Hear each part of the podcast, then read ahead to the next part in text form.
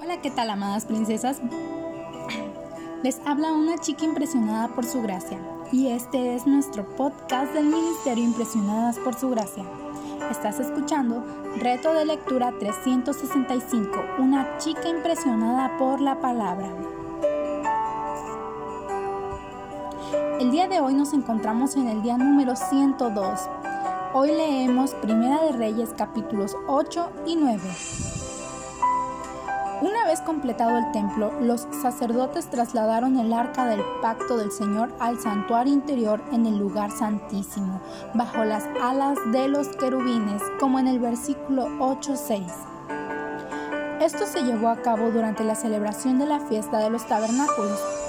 Una vez salieron del lugar, la nube de la gloria de Dios llenó el lugar, al punto que los sacerdotes tuvieron que salir de allí el Señor había cumplido su palabra a David cuando le dijo que su hijo sería quien le edificaría una casa, como lo leímos en 2 Samuel 7 del 11 al 13. Hoy en día, el Señor mora en el templo que es la iglesia.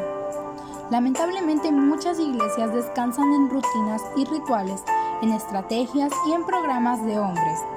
En muchas de ellas no se ve el poder del Espíritu obrando en los corazones, causando profunda convicción de pecado y salvación. Como bien dijo A.W. Tozer, si Dios fuera a sacar del Espíritu Santo de este mundo, mucho de lo que la iglesia está haciendo continuaría como si nada, y nadie se daría cuenta de la diferencia. ¿Ves el poder de Dios obrando en tu iglesia a través del Espíritu Santo? Si es así, nos encantaría que nos compartieras lo que tú has logrado ver.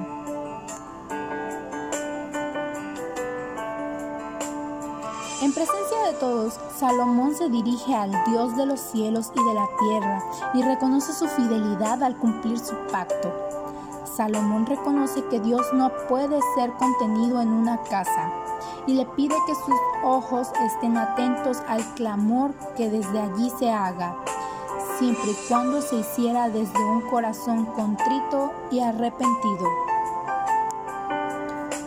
En la extensa oración que vemos en el capítulo 8, Salomón pide a Dios que responda con juicio justo, perdón, bendición y provisión, protección ante los enemigos, su nombre temido por todos los pueblos de la tierra, victoria y justicia, liberación, su presencia con ellos siempre y su ayuda para andar en sus caminos obedientemente. Salomón hizo toda esta oración de rodillas reconociendo su posición delante de un Dios grande e incontenible. Él sabía que Dios era totalmente digno de confianza y fiel había cumplido la promesa hecha a David. Salomón también reconoce que el pueblo necesita la ayuda del Señor para andar en sus caminos. Gracias por escucharnos en este bello día. Nuestra oración es que Cristo viva en tu corazón por la fe y el amor y que así puedas comprender cuán ancho, largo, alto y profundo es el amor de Cristo.